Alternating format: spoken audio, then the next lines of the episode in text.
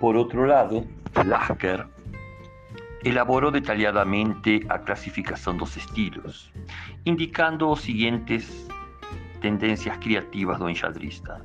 Número 1, um, o estilo clássico, baseado no fato de que o plano de jogo não é escolhido às cegas, mas de forma racional e de acordo com os princípios do bom senso. 2. O estilo máquina, em que os movimentos são feitos de acordo com o modelo estereotipado retido na memória. 3. O estilo sólido, em que a posição é reforçada e se espera que o adversário cometa um erro. 4. O estilo em que truques ou truque são usados para enganar o oponente. Quinto, o estilo combinatório.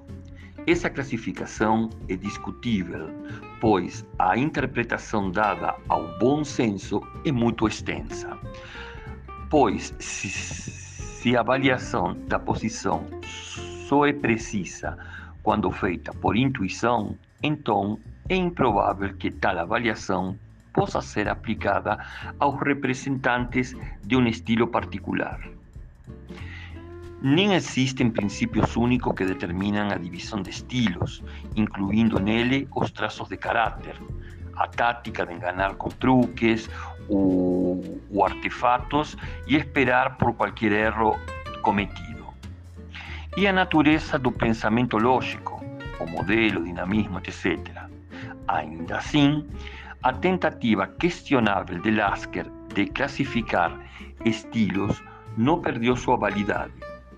Então, já em 1925, ele usou a divisão tradicional do estilo em combinatória e posicional.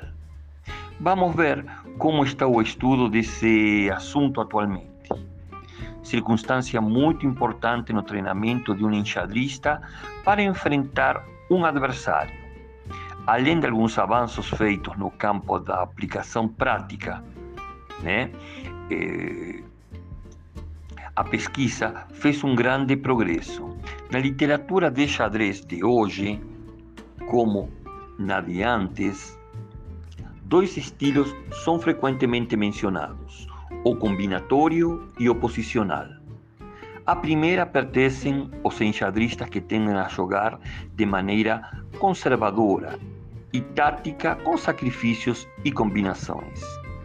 Estima-se que o enxadrista de estilo combinatório possui alto desenvolvimento de imaginação criativa e profunda capacidade de cálculos.